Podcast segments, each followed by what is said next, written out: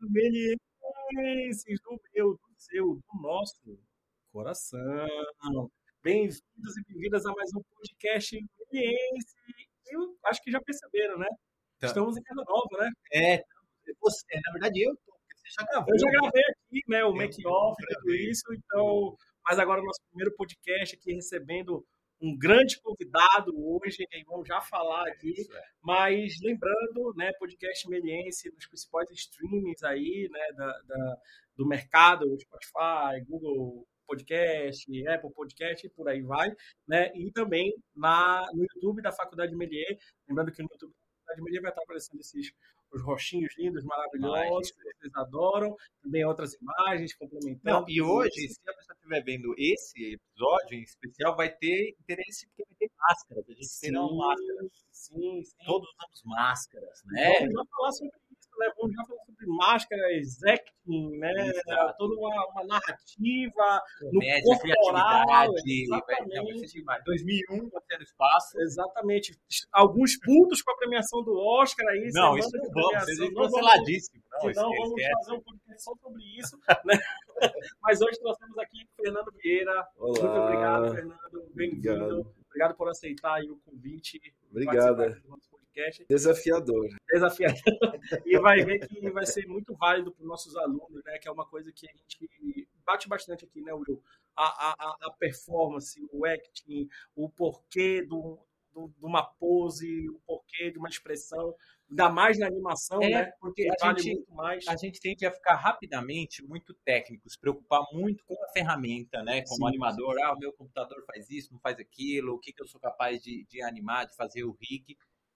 E, meu, para quem vai assistir, é importante a emoção, a empatia, a, a, a piadas como a comédia, Sim. né? Então, hoje a gente vai tentar aproximar esse gap que existe entre a formação técnica, né, do animador e a formação dramática, né? Acho que é Sim, é por aí. É o Fernando vai trazer isso e que ele é desenhista também. Não, é artista completo, né? A verdade é essa. Vai mostrar os desenhos. Se você quiser se apresentar um pouquinho aí, falar um pouco sobre você. Olá, usa aqui, para cá? você quiser olhar tá bom, gente, beleza. É, bom, meu nome é Fernando Vieira, eu sou ator, mímico, dou aula de clown, de mímica, de comédia dell'arte, Estou com meu. Virei ancião, né? Agora já tenho 60 anos completos, já não pago mais ônibus, metrô, é uma coisa fantástica. É, estacionamento também, tem a minha vaguinha lá, que em geral tem gente sempre que coloca no lugar, aí você é obrigado a puxar alguns pneus. Mas isso é uma coisa que eu não faço, nem estou sugerindo, nem arranhar com uma chave, nem nada. Sua identidade, é, você não, não, não, não, tem a fisionomia é, do, do, do 60, né? É, falar, né? É, mas é bom para as pessoas entenderem que não necessariamente precisa seguir uma regra, né? Agora, eu já estou na batalha desde 84 como artista é, cênico. Agora, antes disso, eu sou técnica mecânica de precisão pelo Senai e é, bacharel em comunicação social pela FAP, habilitação em publicidade e propaganda. Sempre desenhei, sempre, desde pequeno. Meu primeiro autorretrato foi aos 10 anos de idade. Uh, e por, um dos porquês eu não sei jogar bola. Estou aprendendo agora com meus filhos, Marco e Márcio. Eles é que estão me ensinando a jogar futebol, porque até então, antes deles, não tinha porquê, né? E eu vivia sempre desenhando, adorava desenhar na escola, caricatura de prof... professores nunca passaram é, sem um crivo e crítica né? Uh, uh, alguns colegas também, mas é, é, é, uma coisa que me persegue. Eu comecei desenhando, desenhando, e eu demorava às vezes horas fazendo um desenho, né? Aí eu mostrava para a pessoa que eu fiz o desenho e falava: Olha só o que eu fiz. A pessoa olhava e falava assim: Que legal! Quem é? é você? Eu? Né? Aí eu comecei a ficar meio frustrado, às vezes, três, lá, alguns meses fazendo um desenho, e porque eu sou bem detalhista, e aí a pessoa olha, vai que legal, próximo. Eu falei, gente, não deu nem três segundos, a pessoa olha o desenho e passa. Aí eu falei, quer saber, eu vou ser o boneco dos meus desenhos. E aí eu comecei a fazer é, coisas em mímica, e depois eu fui para o teatro falado. Então, eu fui estudar fora, e é isso, eu sou um artista é, é, polivalente, por um lado, E cheguei até a cantar em alguns musicais. Não, você fez recente, o musical saiu de cartaz agora, né? Saiu, foi só, só dois. É o é, Sidney Magal, muito mais que um amante latino. O Paulo Del Castro me chamou para fazer um teste. Falou: manda um vídeo você cantando, me chama que eu vou, e nada além. E eu falei, cara, mas eu não sou cantor, né? E o Magal tem 1,93m, eu tenho 1,77m de manhã, chegando a 1,74m à noite. Então, uh, uh, eu falei, não, não é para o Magal, mas eu quero saber se você tem possibilidade de cantar, para fazer coro, para não sei o quê. Eu, falei, eu fiz, cantei, mandei para eles, gostaram. E aí me chamaram para fazer oito personagens. Então, eu fiz Vinícius de Moraes, fiz o Chacrinha, fiz Faustão, fiz um, um produtor italiano e Roberto Menescal, um bailarino espanhol, um que arrancou aplausos em cena aberta foi um garçom de churrascaria. É, são coisas que eu vou buscando, né, no meio. E eu tenho uma prerrogativa, assim. Meu pai me falava uma frase que eu nunca esqueci: o que abunda não prejudica. Então, assim, traga coisas a mais e deixa que o diretor tire. O que na animação é mais complicado, porque é tudo útil, você não faz coisas inúteis, né? Então, e eu aproveito no teatro, porque eu posso fazer bastante. A, a diretora falou: não, não, isso não. Não, não, não, isso não. Teve uma cena do Chacrinha, que eu, desde, eu imito Chacrinha desde pequeno, né? Então, para mim foi fácil. Eu falei, pô, não tive trabalho nenhum de dirigir. Você já via com os personagens prontos, etc. E aí eu sei que eu cheguei um dia e falei, olha, que tal se a gente fizesse uma coisa que acontecia nos anos 90, que era imitadores do Magal. Crianças iam imitar o Magal e ganhavam um prêmio melhor. Na... Podia falar, o pessoal da plateia, o melhor ganharia um jantar. Eu falei, Fernando, esse é outro musical. esse não é o nosso. Eu falei, tá bom, então, tudo bem. Mas foi interessante, porque aí a gente vai buscando as caricaturas. Né? Por isso que tem a ver com desenho. Eu faço muito com o meu corpo, o que eu faço no papel. Só que é imediato. Então, a postura, eu tenho um lema, uma sigla que eu criei, que chama PEGA, que são quatro coisas não verbais, que é postura, expressão, gesto e atitude. Então, todos os meus personagens, eles têm uma postura específica. Ele usa um gesto específico. Ele tem atitudes é, específicas e expressões corporais e de rosto, né? Então, Vinícius de Moraes, por exemplo, eu comecei a ver os vídeos, né? E eu percebi que ele tem uma voz mais anasalada, e ele, por ser é, diplomata, ele usa o R corretamente, ele não usa como por ser carioca. Né? O Juan Alba veio falar assim, pô, mas o cara é carioca, não sei o quê. Eu falei, não, mas ele é diplomata. diplomata. Então, o que, que eu coloco né, nas camadas? Né? Coisas que levem a pessoa a enxergar o personagem. Porque a gente vê com os olhos, mas enxerga com a mente. Foi o que eu aprendi com a mímica. Então eu vou dando estrutura para cada um deles. Por exemplo, o que, que identifica o chacrinha? O chacrinha, gordo, farrão e provoca provocador. E ele, em geral, quando o cantor está cantando, ele está gemendo. Ah, ah, e aí eu ficava fazendo, o pessoal rolava, de, é assim. Quer dizer, você dá alguns toquezinhos e aparece. O Faustão gosta de valorizar o, o pessoal da técnica. Sim. Então teve um dia no ensaio, eu cheguei para os caras da técnica, comecei a estudar, né? Vi que no dia que o Magal foi no Faustão, ele fez isso. Uh, uh, eu falei, qual é seu nome? Que instrumento você toca? Uhum. E ele, e ele não veio sozinho, ele trouxe no não sei o que no baixo, não sei o que na bateria. Os caras adoraram. Eu falei, é isso aí. Quer dizer, não precisa ser cômico, completamente. Claro que eu fiz fazer uma brincadeira do andar, né? Ele é grandão, o, o Faustão tem 1,90m uhum. também, né?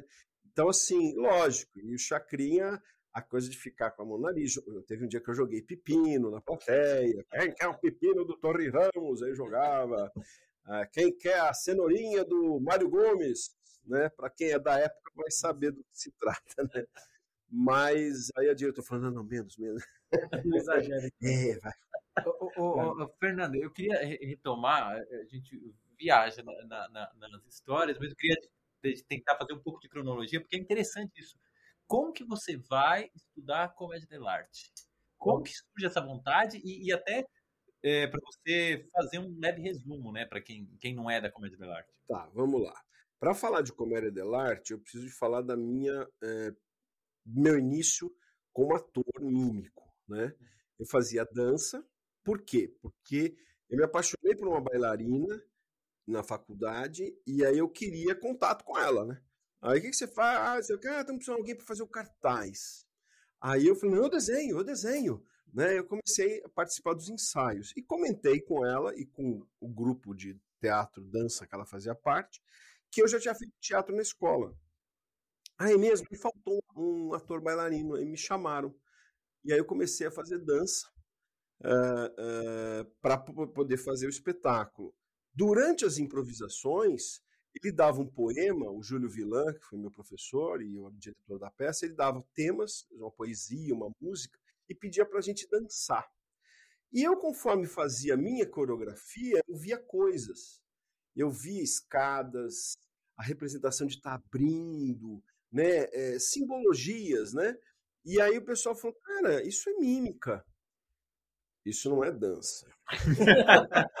é dança, mas assim, eles começaram, você tem muito talento com o negócio da mímica. Vai... Para dançarino, você é ótimo mímico. Exatamente. É uma maneira sutil de dizer que eu...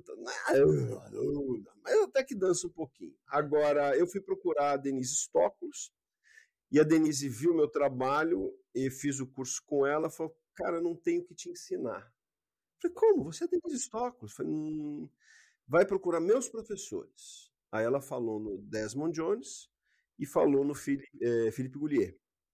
Um na França, outro na Inglaterra. Eu estava tirando o passaporte italiano, falei, então, vou primeiro ficar na Itália, me sediar lá e fazer os cursos, que eu era publicitário na época. Mas eu descobri, como a própria Denise Stoklos previu, é, não se pode servir a dois senhores. Você não vai conseguir ficar como publicitário e fazer teatro como eu fazia aqui no Brasil. Porque no Brasil é assim, eu sou ator. Ah, que legal. E trabalha em quê? É igual professor. É, exatamente.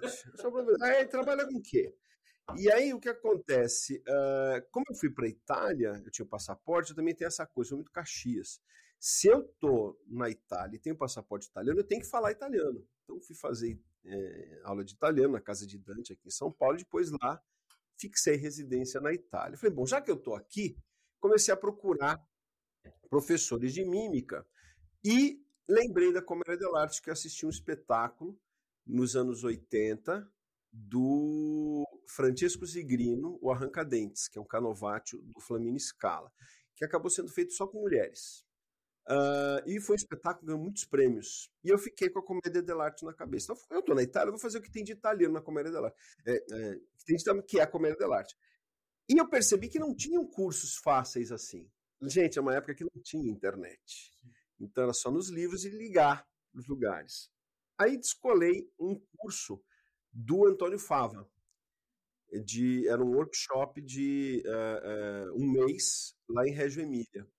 Me inscrevi, comentei que eu falava inglês, falava uh, português, e aí eu acabei indo lá. E foi um curso fantástico, fabuloso, que me abriu a mente. Quando eu volto para a Inglaterra, eu estava sediado, né, depois eu fui para a Inglaterra, de lá, porque a Carla Candioto, que era minha colega de classe, ela me ela falou: vai, vai para a Inglaterra. Aí fui fazer o Desmond Jones. E as fichas começaram a cair. Falei: ah, tá, comédia dell'arte não tem mímica, tem pantomima que é quando, por exemplo, o Arlequim ele não consegue se declarar para a Colombina porque ele é muito tímido. Ele faz uma pantomima de abrir uma portinha, tirar um coração e entregar para dizendo, olha, meu coração é seu. Aí você tem. Ou eles têm que fazer uma pantomima porque eles não podem fazer barulho. Eles ficam se comunicando em mímica. Uhum. Mas a comédia dell'arte é meia máscara, é falada, falada, falada, falada e muito falada. Né? Então foi daí que começou é, o, o meu interesse da mímica e da comédia. Aí veio, por último, veio o clown, que é o palhaço, o Felipe Goulier, que aí você trabalha o seu o seu conteúdo pessoal, né? Sua matéria pessoal, as suas imbecilidades. No caso do, do, das máscaras, são arquétipos do século XVI. No caso da mímica, é o que for mais universal. porque você quer atingir o maior número de pessoas. Então você não consegue fazer uma mímica específica, típica de uma região, porque senão ninguém vai entender. Então você tem que buscar universalidade naquilo que você está querendo comunicar. E é um trabalho maravilhoso, né? Quem faz animação sabe. Eu, né? eu te fazer essa pergunta até, você trabalhando com animação também, né? Que você falou que é animador. Nessa época você já trabalhava com animação? Desenhista. Desenhista. desenhista. Não, é. nunca fiz animação. Tá, você, você desenha as poses, né? O... Sim. Legal. Eu, eu, quando eu construo meus personagens, eu estou mais para história em quadrinho tá. do que para animação. Por quê? Por causa da síntese. Então a mímica trabalha com síntese. Então, como é que eu vou expressar determinada coisa é, de maneira mais clara para o público, mas que seja original para mim? A minha primeira criação foi num espetáculo uh, uh, onde tinha um rei, um bobo da corte, e eu fazia a morte, chamado Escorial, do Michel de Guilderot é um espetáculo lindo desse belga que é, criticava o, a realeza espanhola, né? E aí ele, eu fazia um monge e aí nessa, nessa minha dança, digamos assim, eu tinha que representar uma tocha, né? E como eu fazia a tocha? Eu fazia com a mão. Eu representava a flâmula, né? Eu representava o fogo com as mãos, né? Chegava uma hora que eu soprava e eu me incendiava, uma alusão à Inquisição uhum. espanhola. É, e, e, então, assim, quando eu fui fazendo as coisas, as pessoas, oh, que fantástico. Aí eu fazia de trás para frente, eu voltava, porque era uma piração do monge, da morte, né? Terminava o espetáculo, as pessoas vinham com me perguntar, cara, que lindo o seu trabalho e tal. É, o que, que você é? Qual é a sua linha? De Cru, Lecoq, é, Marceau? Eu falei, não sei do que vocês estão falando. não tenho ideia do que quem são essas pessoas. Aí eu comecei a perceber que eu precisava estudar aquilo que eu já sabia fazer.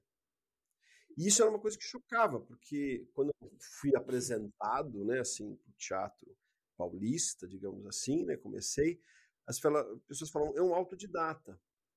E eu acho que o autodidata é legal, mas você precisa estudar um pouco para né, aquela coisa, aprenda as regras para poder quebrá-las, né? Senão não adianta. E aí eu, eu falei, preciso sair do Brasil, preciso estudar. Tem um trabalho bem bacana na Argentina, né, de mímica, né? Mas a comédia dell'arte foi difícil de achar, porque a comédia dell'arte na Itália, ela está inserida uh, dentro de um curso de teatro, é uma matéria dentro do curso. Então, assim, não tem uma profundidade, a não ser os workshops do, do Fava, ou se você vai para a escola do Lecoq, lá em Paris, que é o grande papa das máscaras, é o Jacques Lecoq, que foi aluno do Decru, que é o cara que eh, segmentou o corpo, brincou com as articulações, para vocês de animação, fazer um curso do Lecoq. Eu fiz recente, eu te interrompi, me interromper, mas eu fiz recente o curso do Luiz Lois. Uhum. E ele fala das articulações e do, do, do é, dos dinamorritmos e tudo. E é totalmente, para quem é animador, tem aula com a gente, é totalmente o rig. Que você tem que movimentar. Você, você pode dizer isso no seu curso que eu fiz também do é. Fernando. Você tem que movimentar exatamente os pontos. Sim. Você não movimenta o corpo você tem que ter essa Sim. consciência. Sim. Se eu vou mexer o cotovelo, é só o cotovelo. Se é o ombro, é só o ombro, né? É, e essa coisa, qual é a amplitude do seu movimento? Quando eu fiz TV, é engraçado, eu falei, gente, mas tá tudo ligado, né? Quando eu fiz televisão, eu fiz Ana Raiz e a Trovão, do Jaime Monjardim, lá nos anos 90. Minha primeira cena, eu, eu era um, um italianinho, lá na linha Pinhalo, no interior de Santa Catarina, tava eu Helena Ranaldi, fazia minha irmã, e eu estamos lá carpindo a terra com uma enxada, né? Aí nisso passa o, a, a minha par romântica, né? A, a, a Iris Bustamante, fazendo a personagem chamada Flor Violeta, e ela passava com Giuseppe Oristânio pela colina assim, andando, e eu parava e ficava olhando para ela, né? Aí o Jaime falou: não corta, não, só olha para ela. Ah, tá. Não, não, não, não, a gente está fechado em você. Só Ele queria isso aqui, ó o olho mexendo. Entendi. Aí eu falei para ele, Jaime, e não tava ela passando, sim, sim. porque não precisaria, só mostra. Eu falei, Jaime, eu preciso que ela passe lá, ou alguém passe lá. Porque o olho tem autofocos. Eu não consigo fazer um movimento linear desse lado para esse lado, porque vai fazer tic, tic, tic, tic, tic, tic, que é um dos segredos que eu, que eu desenvolvi para câmera lenta. Por quê? Porque ele vai focando, focando, focando, focando. Então, se eu faço isso aqui, ó, aí sim. Aí meu olho vai de um lado para o outro, porque eu tenho uma referência. Aí ele não, não dá o, o, o clique. Pulada, assim, não vai pulando, né? Exatamente. E foi o que eu desenvolvi com a câmera lenta. Eu digo que os meus mestres foi, foram o Lee Majors, no Homem de 6 milhões de dólares, o Cyborg, e o David Carradine em Kung Fu.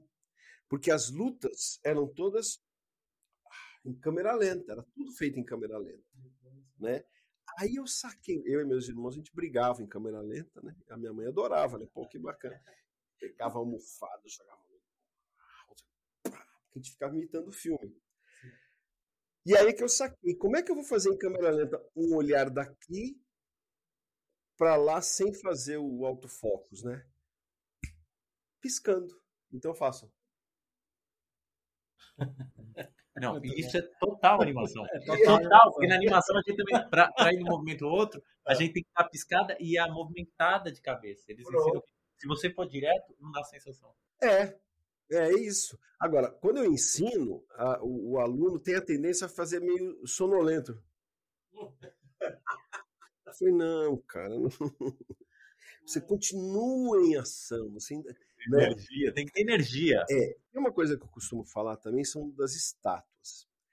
Toda estátua, ela está com a sensação de movimento. Porque é o que dá a ânima, a alma. Você não faz uma estátua de uma pessoa sentada, parada, a não ser essas estátuas de homenagem a algumas pessoas, que eles ficam parados na posição da foto, etc.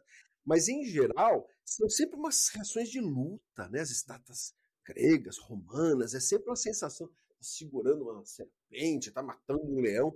Você pega o Davi, parece que ele foi fotografado, parece que ele vai tá prestes a se mexer, né? É, o Davi do Michelangelo, até um exemplo que eu dou de uma postura de relaxamento, ele acabou de matar o gigante. Então ele tá com a mão aqui, com a funda, né? Tá com a mão aqui, ele tá com o peso numa das pernas, aí o quadril vai para o lado, o peito compensa cabeça vai para outro. Então é todo sinuoso, porque ele está no momento. Ufa, acabei de matar o, o gigante. Mas é, é isso. Então, assim, essas direções que a mímica dá, né, que o Decru falou, né, eu consigo mexer só a cabeça, a cabeça mais o pescoço, a cabeça, o pescoço e o peito. Então, assim, dependendo do tamanho da sua plateia, eu tenho que olhar só com os olhos, no caso da TV, ou eu olho com o peito todo. Como eu já vi, eu vi fotos do Ricardo Bandeira, que foi nosso primeiro grande mímico, num estádio é, na União Soviética, antiga, na, em Moscou, né? Uh, uh, ele apresentando Hamlet em mímica.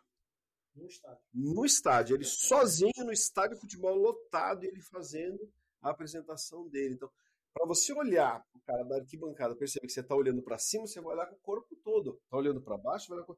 Agora, na TV, você só dá um. Né? Você conduz o olhar né, do, do, do Sim. espectador. Sim, é o foco. É o foco que você puxa. Aliás, você falou de eh, Shakespeare em mímica, eu li recente a biografia do Chaplin é. e conta que ali no século XIX teve uma época que só tinha dois teatros em Londres que podiam fazer Shakespeare e podiam fazer peças assim, é, falada. O resto tinha que fazer mímica.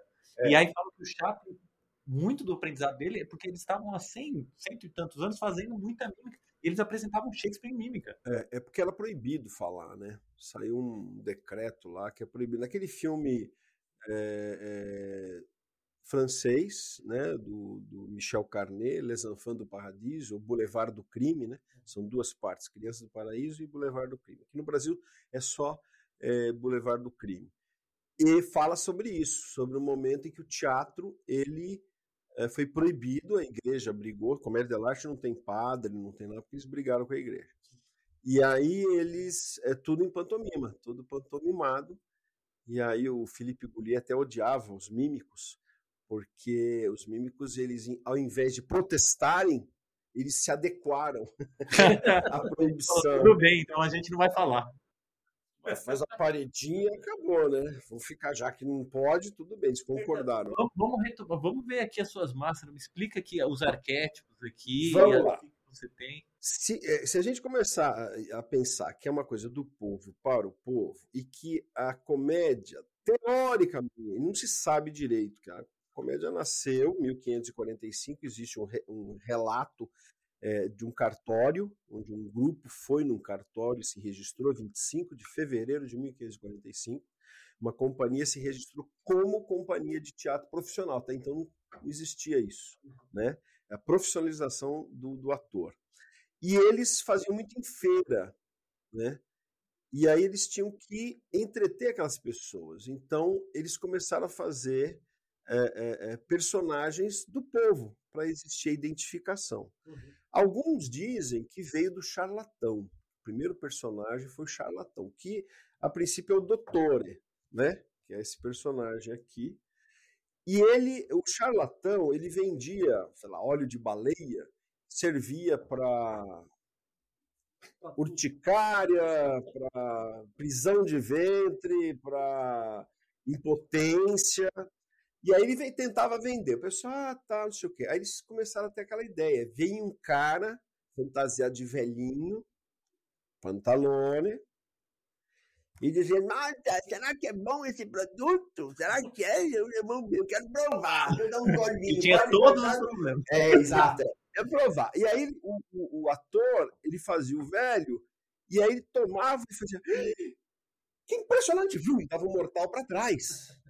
Todo mundo, eu quero, eu quero, eu quero. E aí eu sei que essa é uma das teorias de como surgiu essa coisa do, do, do teatro popular com representações de arquétipos. Né? Então você tem os servos, que acompanham os velhos. Então você tem aqui o mais famoso deles, que é o Arlequino, também conhecido Arlequim, que vem de um demônio chamado Harlequin, né? Os, os, ingleses falam muito desse demônio, e outros acham que tem a ver mesmo com alecrim, a planta alecrim, tem a ver porque é, um, é, um, é uma planta que quando você mexe, solta um odor, você percebe, é muito, como se fosse a nossa mexerica, né? Uhum.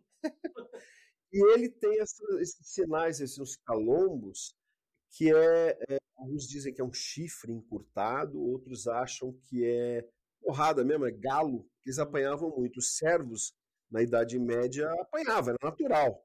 Né, a ponto do Arlequim ter um pedaço de madeira, um, um objeto de tortura, ele mesmo levava. Sabe quando a avó fala assim, vai pegar a vara de marmelo, aí você ah, não quero, pega ela assim, você entrega o objeto de tortura para o seu avô, seu pai, sei lá quem, para te dar uma surra e depois tem que guardar. Uh, essa aqui, lógico, é uma representação artística, né, muito baseada nas máscaras do Sartori.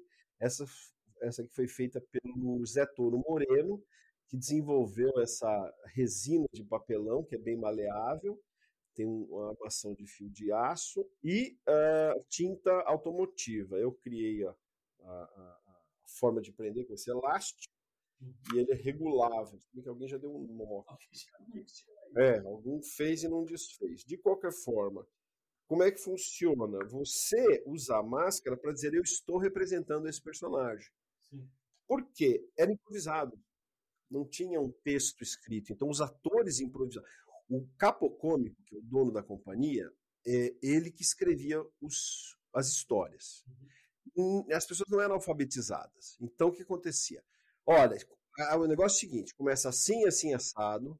Uh, no meio vai ter isso, isso, isso. A primeira cena é: entra Arlequim e o Briguela estão discutindo o que, que vão preparar para o almoço para o Pantalone. E eles desenvolviam. Só que, como era improvisado, às vezes eles erravam nomes ou erravam cidades, etc.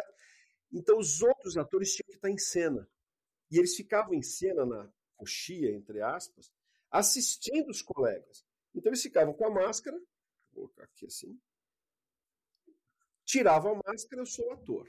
Coloco a máscara, é, faço o personagem, ah! E aí ele chega, ele fala, ah, sei o que, e vai, e vai desenvolvendo.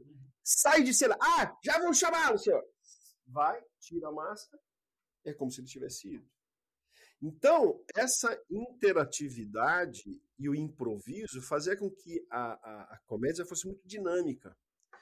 Então, assim, muitas vezes uma cena que demorava, sei lá, cinco minutos, se o povo tivesse gostando, tem um relato de uma cena que durou, que eram cinco minutos, e durou 40.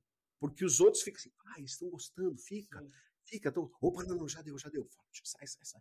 Antigamente, depois tinha aqueles ganchos, né? Que bengalas que puxavam. O, o Arlequino, então, ele seria, ele seria a criança, né? Enquanto o Isso. Pantalone é o velho. Isso. Ele é o Chaves aí, o Chaves. Isso. O, o Arlequim é, é, é, é, são bergamascos, ele, o Briguela, que, que faz a dupla com ele, são bergamascos que descem as montanhas de Bérgamo e vão procurar é, trabalho em Veneza, que é o centro comercial da época. Então são pessoas matutas, são pessoas simples, não conhecem nada.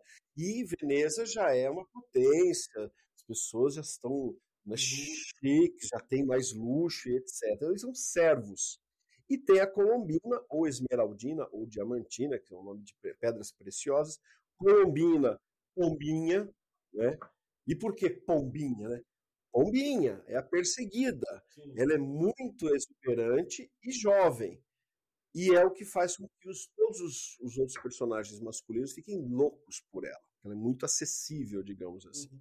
E ela sabe usar o charme dela, mas ela não é vulgar. E a, e a comédia de arte, ela trabalha muito com essas coisas populares é, descaradamente. Tem Sim. safadeza, sacanagem. Você estava falando das, das, mulheres mostrarem o seio. É, é o início da mulher enquanto protagonista como personagem protagonista, né? Então, para mostrar que era mulher, então muitas vezes as cenas a mulher ficava seminua, seios à mostra, para dizer, olha, aqui nós estamos vendendo mulher de... que eram homens que faziam mulheres antes da comédia dell'arte. Uh, você tem a fase uh, dos adolescentes, né, que são os filhos uh, dos, dos velhos, são os enamorados, e eles são lindos, então eles não usam máscara. Então eles são lindos, mas são fúteis.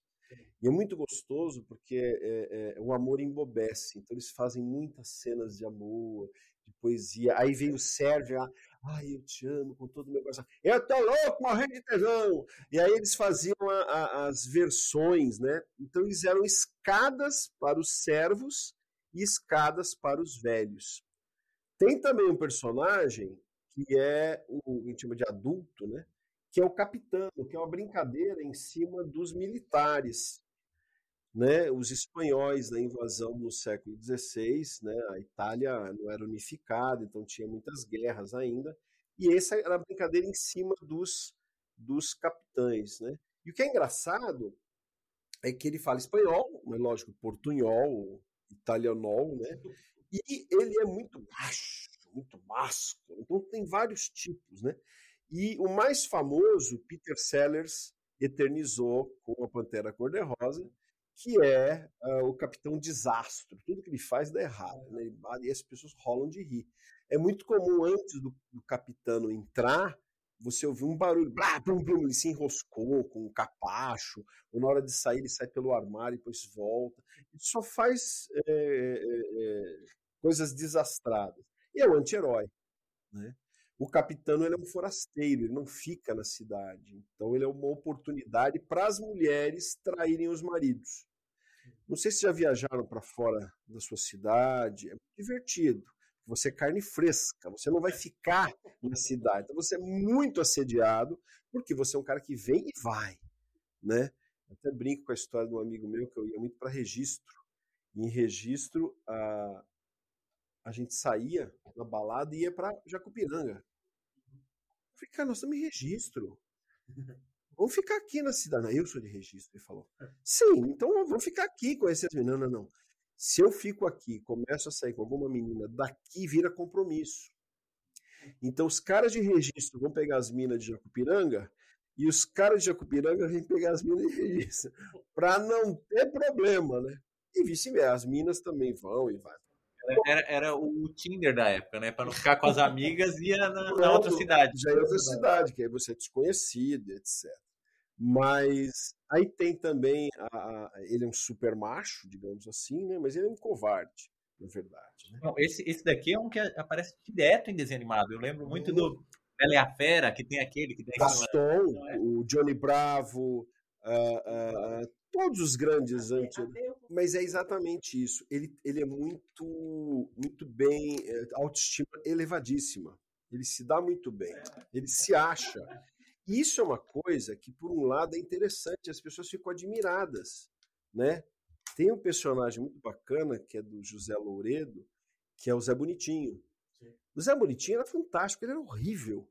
Mas ele fazia garotas e tal, não sei o quê, faz a voz e tal, não sei o quê.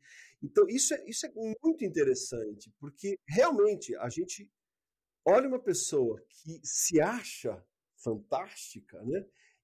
É cômico, mas ao mesmo tempo é admirável. Gente, olha o tiozinho, olha o tal, o cara tá com chapeuzinho bonitinho de palha, você vai numa festa, pô, o cara tá bem elegante, tá melhor que eu, tá limpinho, tá cheiroso, tá perfumado e tal. Ele se ama, né? Essa é a base do capitão, ele se ama. E a grande dama é a mulher do velho, que é a versão feminina do capitão. O velho já não dá mais no couro, ela tem seus 50, 40, 50 anos, e ela ainda tem muito fogo, principalmente causa da menopausa, ela tem muitos calores que muitas vezes é, é confundido com tesão, né? E quando ela encontra o capitão, então é ótimo. O marido foi para, lá, compras, né? Foi fazer lá no Carrefour, ia demorar um pouquinho a, a, a, oportunidade dela de pôr a cerca, né? E ela é, é toda vamp, tudo é, é tudo sensual. É, é diferente da enamorata, que é a filha, que é pura, ela não sabe, é uma Julieta, né? E a grande dama não, a grande dama é fogosa, ela olha para o capitão, olá, capitão. E tudo é uma coisa veludada e tal, charme, os leques, os lenços. E ele não percebe no começo, né? Aí depois, ah, patrão, ah, patrão, então vamos embora. Aí vai, vai. o, o, legal é que tudo isso que você está falando aqui, aí a gente vê na nossa memória, né? Personagens. Mil filmes, né? Mil, mil, mil filmes, trapalhões. E, e, é uma coisa que é, Alta Compadecida é, é, é, por isso. É. A Denise Fraga, ela é uma grande dama, né? Menina, é, agora, porque ela era uma arlequina, né? É. Eu assisti a, a Denise Fraga, que fez aula de mímica comigo depois, ela em uh, Trair e Coçar é só começar. Ela foi a grande Olímpia, né? Uhum. E uh, quando eu olhei os pés dela, era na mesma época que, que veio o Jorge Streller e o Piccolo Teatro de Milão para São Paulo. E ela viu o Arlequim, o Ferruccio Soleri fazendo o Arlequim. E ela fazia a mesma postura com o pezinho, ela fazia o Arlequim. Eu falei, ah, danada. Então ela, ela assimilou o personagem e fez o, o, a Olímpia um Arlequim. Então, assim, estudar comédia dell'arte hoje é saber que existiram arquétipos e que você pode usar como se fosse uma paleta de cor, ou colocar um pouquinho de capitano aqui. Nesse momento ele está meio capitano, tá, ou então ele está mais pantalone. Porque o pantalone é o mais antigo, né? o mais velho de todos, né? na, na, na hierarquia, digamos assim. Cadê o pantalone? É esse aqui. O que, que acontece? O pantalone ele é muito é, palpável, ele está se despedindo da comédia dell'arte. Então, o que, que ele faz? Ele, ele toca as pessoas e quer ver o tecido, quer ver se a pessoa está forte, quer ver os dentes da pessoa. E ele já não dá mais no corpo. Mas, como diz a máxima, enquanto eu tiver língua em dedo, mulher nenhuma me põe medo. ele é o velho babão, né? Ele, ah, ele quer, ele quer ser importante, ele quer, ele quer ser snob, que nem o doutor que fala latim, tá? mas não consegue, não consegue. Mas ele vê a Colombina, ah, ai, Colombina, ah, ah, o que, que, eu vou fazer? Eu não, eu vou dar uma moedinha para ela e pronto, né? Mas eu gosto de ver ela passando de costas para mim. E eu fico na imaginação, então ele usa muito a imaginação. Ele, ele, ele avarento? Não, mas ele sabe valorizar. Ele é um magnífico. Em italiano, magnífico. Ele, no final, ele paga a festa. Sim. Demora! Mas no final ele paga. Aí já tem. É um tio Patinhas. O tio Patinhas é completamente, é completamente o tio Patinhas. A diferença é que, o, o, por ser desenho animado infantil, ou desenho quadrinho infantil, é, é, não tem a pegada sexual. Então eles tiraram do tio Patinhas essa. essa... E a comédia de Lars tem que ter, né? O tempo todo. É, é mais pra ser nossa, até, né? Pior. no sentido apelativo. Para vocês terem uma ideia, uma das, um dos tratamentos que existia na época é, era a lavagem intestinal, era o blister. Então você tem vários desenhos onde aparecem essas seringas gigantes com soro, com água, no fiofó do outro e não que eles fizessem o blister nos atores, mas assim, fingindo que vão fazer, porque todo mundo tinha medo de tomar uma blisterada né, atrás. O Dottore, como eu já disse, é, é, é descendente do, do é, charlatão, né? Ele é prolixo. Então ele é um ser que é, é muito grande, mas ele fala, é intelectual. É uma brincadeira em cima dos cientistas, dos médicos, dos advogados. Eu acho divertidíssimo médico, né? Porque você fala, eu acho que. É, sim, não, não é isso, não. Você não estudou, você não sabe o que você está falando. É isso aqui. Então, eles são tudo arrogantes, né? E ele tem o costume de chegar na hora do almoço. Não sei se já perceberam, isso tem muito em, em, em, mesa de fazenda, de casa de fazenda, de sítio tal. As mesas têm umas gavetas. Ah, que prático, pôr os talheres. Falei, não, não, não era para pôr talher. Era para pôr prato de comida. Porque ou de casa, aquele cheiro de. Ih, cara, chegou. Pegava um, car... Pegava o carteado e. Nossa, oh, acabamos, olha que peso, acabamos. Porque era assim, era muita fome. Isso é outra coisa interessante. Por que, que é bacana pensar nisso? Porque existia uma coisa chamada urgência. Todos os canovátios, todas as. as... Canovate é o roteiro, tá, gente? Não, não tinha texto, você improvisava muita coisa, mas tinha uma guia. Todos têm a ver com urgência, tudo acontece naquele tempo. Não existe flashback, não existe é, é, é, é, três dias depois, não, não. Tudo acontece naquela uma hora e meia. Então você tem um prólogo, né, vem alguém, um arauto, alguém que fala que vai acontecer, que, o que aconteceu, o desenvolvimento e o final. E aí volta o arauto e dá a conclusão. Então é tudo muito dinâmico. E o doutor é usado ah, muitas vezes depois de uma acrobacia ou de uma, uma sequência muito coreográfica, até os atores estão cansados. E ele chegava e falava e enrolava. Só que o cara que faz o doutor tem que saber do que está falando, não pode inventar coisas. Então você vai usar sempre na improvisação sempre o seu material de vida. E o Tartalha, que é um dos mais difíceis, que é um contador. E ele tartalha. E tartalha, e tartalhar em italiano gagueja. Uhum. Então ele faz as piadinhas, né? Eu vim cagar, eu vim cagar. Ai meu Deus, eu vim cagar. A garantia que todos vão poder dar o cu. Todos vão poder dar o cu. O que é isso, papai? O cumprimento aos noivos.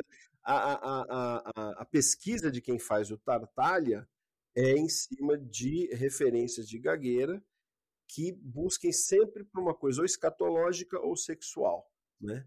E eles todos são muito divertidos. Quem fez muito tartalha era o no Brasil como era o nome dele? Era o Rony Costa, né? Uh -uh. Não, era o Puta, eu sei qual é que tá falando. Vasconcelos. Vasconcelos. É, Luiz Vasconcelos, ele fazia demais, que fez uma época ele fez escolinha, né? Sim, mas ele era impressionante. Ele dava, dava aflição até às vezes fazendo. Uma, uma coisa, Fernando, que eu queria te perguntar, é, voltando, né, que você falou aqui dos personagens, né, daquela, uma coisa que a animação tem muito, é exatamente isso que a gente busca, né, os alunos, a característica física, física que eu falo, a, a, de atuação dos personagens, né. Você falou de todos aqui tem a sua característica pessoal. E toda vez que você foi atuar aqui, você jogou uma característica física ali. E isso é extremamente importante. Aí eu vou para essa máscara que está aqui do seu lado, né? A, a, a, máscara neutra, né? Isso aí, a máscara neutra. É o mais importante é, é a atuação, é o físico. O que é bacana da máscara neutra, como o próprio nome já diz, ela neutraliza o que as expressões do rosto. A máscara neutra foi desenvolvida pelo Jacques Lecoq, que foi um desenvolvimento, um aprimoramento, melhor dizendo, de uma tentativa do Decru de fazer um trabalho só com o corpo. Então vamos pensar antes da máscara neutra. O Decru ele era um cara muito caxias nesse sentido da interpretação. Ele não criou a, a, o método dele para mímica, ele criou para o ator. Uhum. Então ele falou o seguinte: vamos tirar a roupa do ator, então ele usava um tapa-sexo, e vamos tirar o rosto. Ele pegava um véu e amarrava. E vamos tentar fazer alegria, tristeza, raiva, eh, ansiedade só com o corpo. Porque antes era tudo feito no rosto. Em italiano fala esmorfia, na careta. isso eu, tenho que, eu vou dar uma pausa, porque isso a gente tem muito em animação. Porque o, quem começa a desenhar quer explicar tudo no rosto no do rosto. desenho. E ah. aí eu falo, meu, mas você não desenhou nem o personagem. O personagem tem perna, mas já tem sobrancelha, já tem. Já tá fazendo uma expressão, né? já tá. Não, e, e, e, essa, essa tentativa, na verdade, foi interessante. Tem alguns, se você quiser procurar, Etienne Decru, tem as fotos dele fazendo estatuário, não sei o quê. Mas, para algumas pessoas, quando assistiam, dava a sensação de sufoco. O cara tava com um lenço amarrado, um véu amarrado assim, e a respiração, porque os movimentos. Então, dava uma certa. não aproximava, distanciava. Aí, o Lecoq ele desenvolveu a máscara neutra, que é uma máscara que não tem expressão nenhuma. Ele desenvolveu, tem a branca e tem a cor da pele também. Não é a cor da pele, a bege, ou negra que seja, né?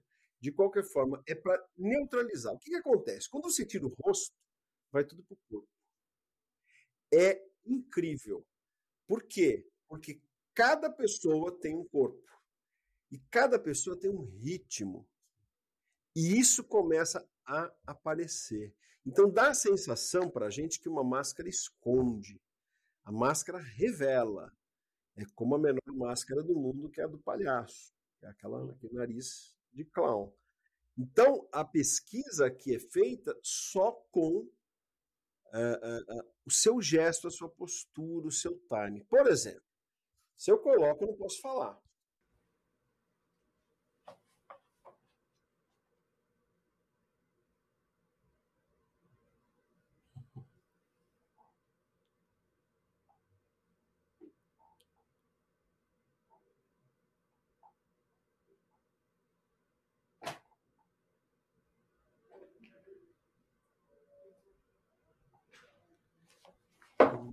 Pura. Então, o que, que eu preciso? Eu não tenho, não tenho como mexer. Eu não tenho como sorrir. Aí o que, que eu faço? Eu escondo. Porque aí eu preencho quem está vendo.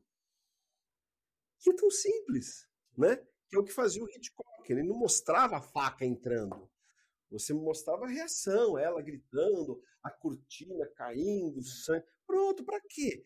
É tão melhor. Eu faço mímica como literatura porque eu tenho alguns signos, que são as letras, e cada um vê de um jeito.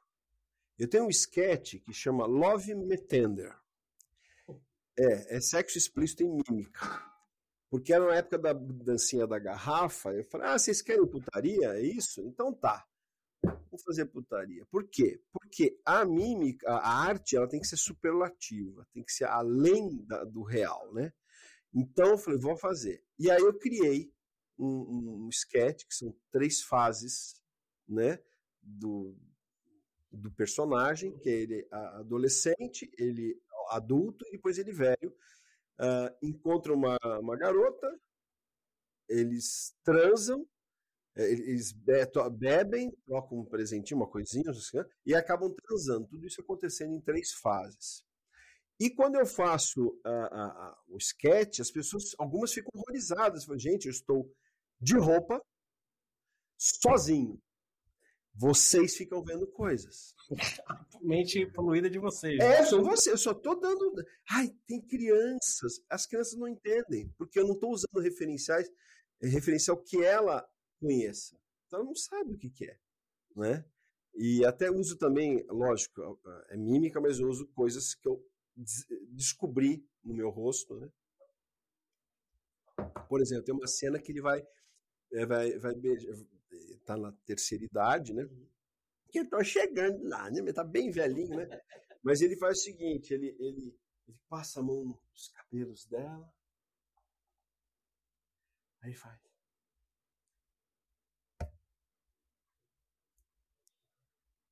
Vai tá caindo os cabelos, né? Aí ele vai beijar, ele vai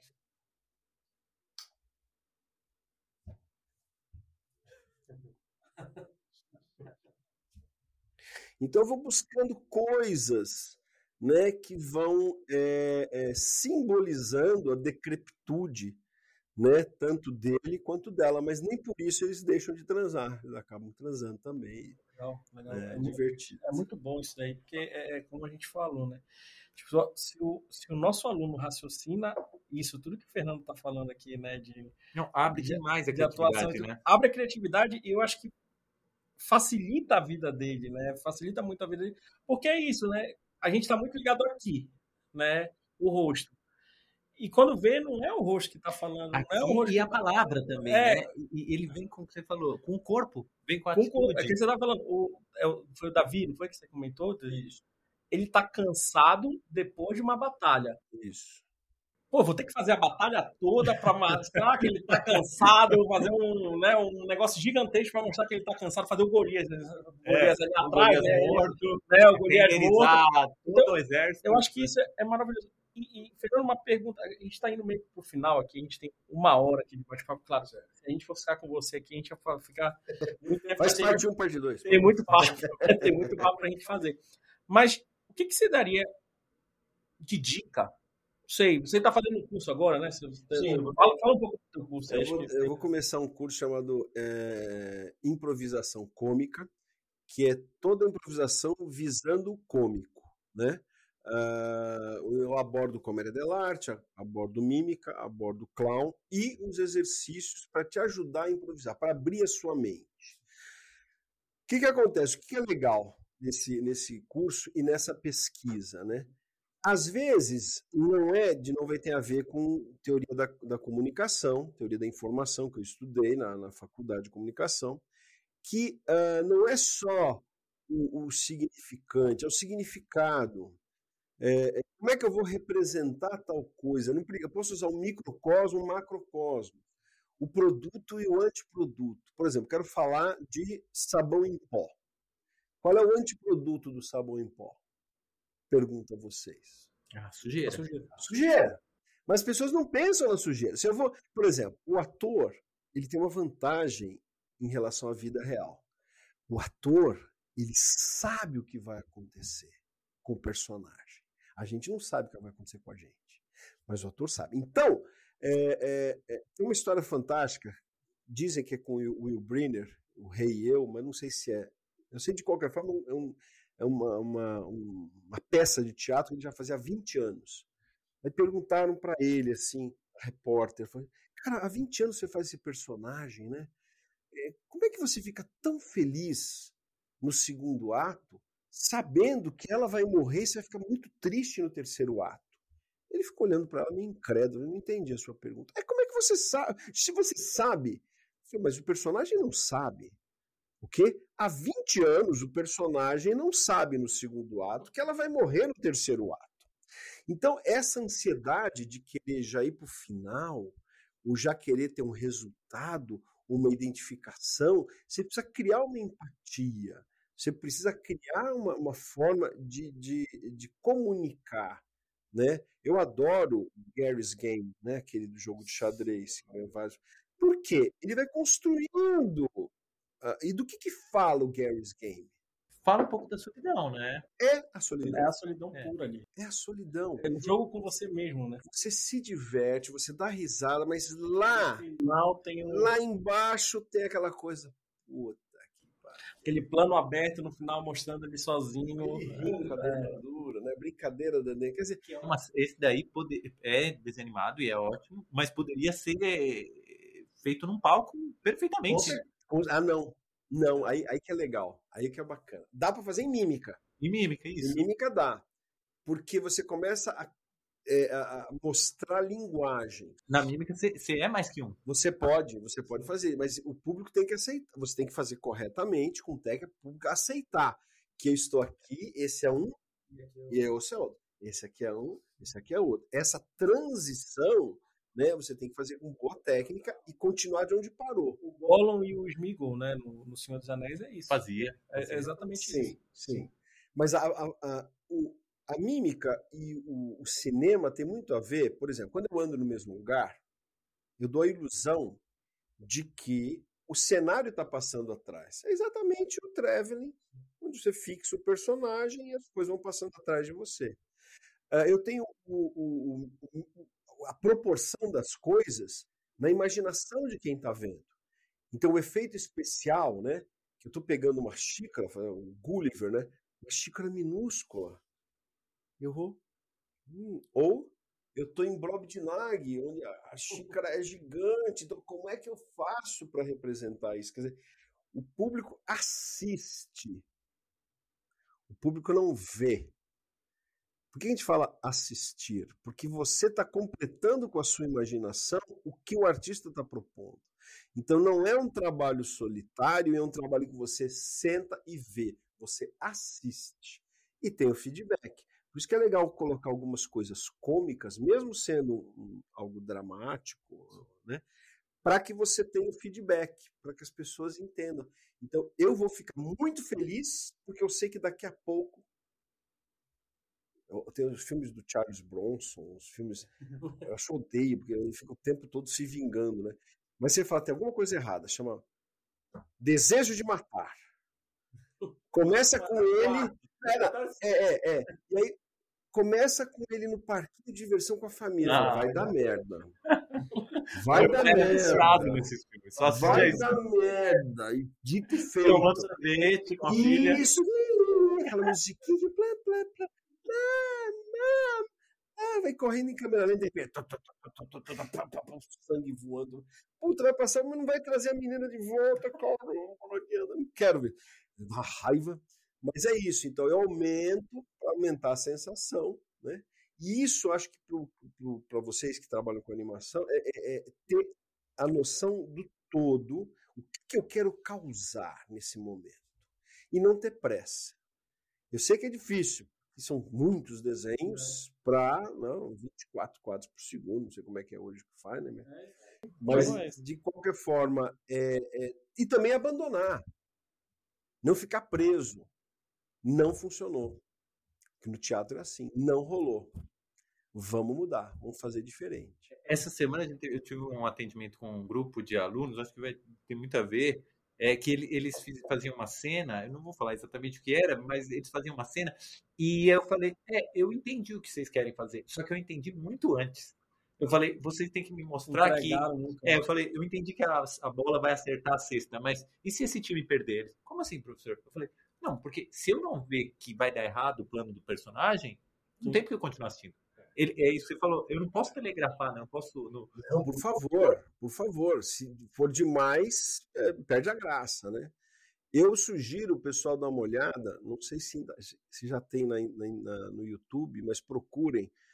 Tem um filme chamado, um documentário de 1983, chamado Chaplin que ninguém viu. The Unknown Chaplin. É, eles encontraram latas de filmes nas coisas do Chaplin depois da morte dele, encontraram aquelas latas e eles começaram a ver o que era, eram filmes. Mas o que? Os ensaios. E aí, em função das claquetes, eles mostraram, eles conseguiram montar sequência de algumas cenas. Então tem a famosa cena da, da Rosa, né, que é, ele tem que ser confundido com um cara rico. E ela é cega. Ele demorou três meses para achar a solução, mas ele sabia que tinha solução. E qual foi a solução? Uma gag antiga que ele tinha. Que ele fugindo da polícia, entrando dentro de carros. Ele abre a porta do carro, abre a porta e vai passando de carro em carro. E ele tá lá, e ele faz essa cena, e ele bate a porta, o filme é mudo, mas você percebe que ela levanta, ela ouve uma rosa, né? Oferece e ele olha para o lado, não tem ninguém, o carro sai, e, e ele, ele olha para ela e vê que ela é cega. Aí a única moeda que ele tem, ele entrega para ela, porque ela acha que ele é rico. E eles acabam ficando amigos. Mas o que é bacana é o final dessa cena. Porque você fala, nossa, que poético, que lindo e tal. Mas o que, que ele faz? Ele sai devagar e fica do lado dela, admirando ela. Ela pega o baldinho, e joga a água onde não deveria estar e joga e molha ele todinho. Quer dizer, é fantástico. Quer dizer, é uma obra-prima. Porque é um, é um, é um tipo do, do, trabalho que fica eternizado. Então não adianta também você fazer alguma coisa muito datada ou achar soluções muito datadas, que o seu trabalho ele vai ter um. Tá, é legal, mas não vai ter um, né, uma, uma longevidade, digamos é, aquilo, assim. É aquilo que a gente estava falando antes dos, dos filmes ganhadores do Oscar aí, que a gente nem vai entrar nisso. Não, se a gente entrar, vou ficar com Vou falar só do 2001 Odisseia no Espaço. Ah, isso, isso. É. Tem uma relação com o 2001. Vamos lá. Eu adorei esse filme, eu assistia no Comodoro, Cine Comodoro, Cinerama, lá na Avenida São João. Puta, era lindo aquilo. Os filmes passavam uma vez, o filme foi feito em 68. Eu assisti, acho que foi em 77. Eles passavam anualmente esse filme. Olha que legal, o mesmo filme passava de novo. E de novo, não tinha videocassete. Né? Não tinha ainda videolocadora. E eu assisti e fiquei impressionado. Aí, quando eu fui fazer o curso do Desmond, uh, tinha um momento que era o momento do solo. Aí ele falou: solo hoje é do Fernando. É o seguinte: o exercício hoje é flutuação. Eu falei: tá bom. Então você flutua, que é diferente de câmera lenta. Flutuação é uma densidade diferente, ou sem, no caso do vácuo, sem resistência, uh, e no caso de baixo d'água, com a resistência da água. Então você flutua. Né? E câmera lenta são várias dinâmicas. É rápido fica normal, que é normal fica lento, o que é lento fica super lento. Aí, eu estou lá pensando em espaço, espaço. Então, preciso de um cara que tem urgência. Então, ah, já sei. Aí eu resolvi fazer, fazer ele correndo, né?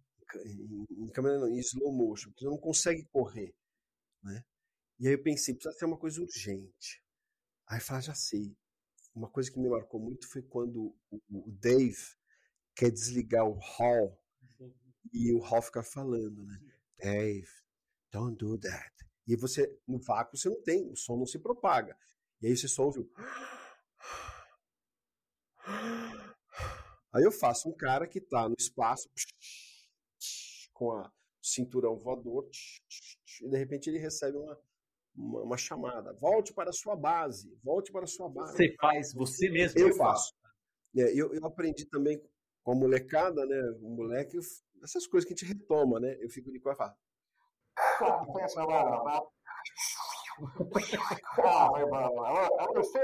Pode me ouvir? Sim, eu posso. Volte para a sua base. Repito, volte para a sua base. Mas eu não posso, eu não tenho oxigênio suficiente. Alô? Alô? Droga. Aí ele vai. Aí vai voltando. Aí ele.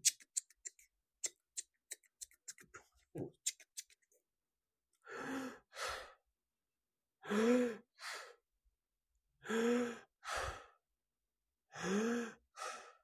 chega perto da nave.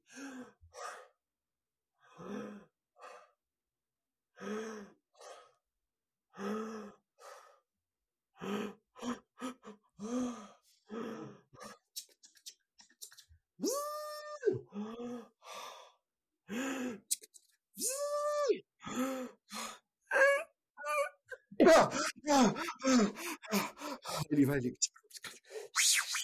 Pronto, cheguei. Ah, finalmente. Você pode ver uma caixa atrás de você?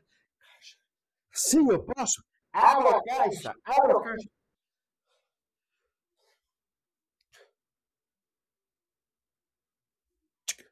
Tem outra caixa dentro. Nós sabemos, imbecil. Pegue a caixa, nós temos uma mensagem para você. Parabéns pra você nessa data.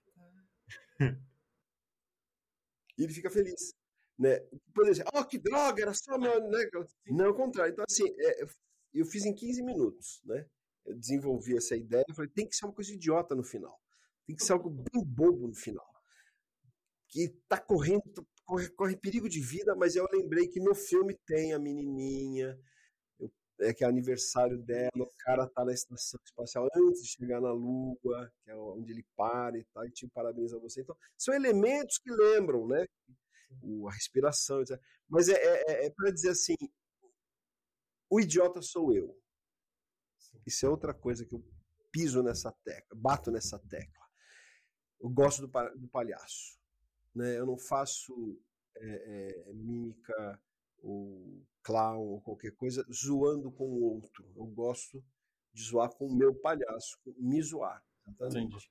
E usando os elementos. Mas é isso, essa é a minha relação com 2001, dela tem uma palhinha cena. Não, a gente, quando você faz entrando ali, eu vejo já. Eu já vejo a cena entrando no hall, quando eu, o cara não consegue mais controlar a nave, isso, ele tá desesperado. Né? Isso, é fantástico. Esse filme é Não, não canso de ver. Quando não ganhou o Oscar, ganhou, o que é chocante, né? Você fala, mano, que filme no mesmo ano poderia ter concorrido e ganhado desse? Mas tem alguns filmes que não receberam o Oscar, tem um que não, não recebeu porque simplesmente não foi inscrito.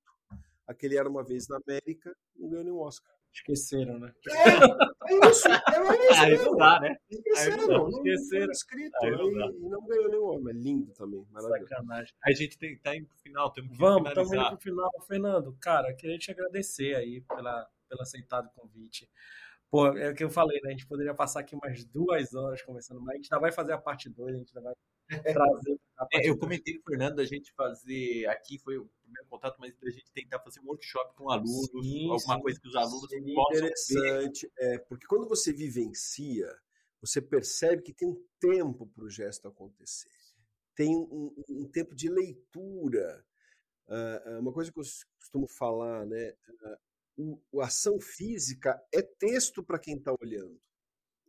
Exatamente. Muitas vezes as pessoas, eu vejo peça de teatro, né? As pessoas falam, nossa, eu tenho pouca fala, mas você já viu o seu, seu personagem, quem é, o que, que ele faz, né?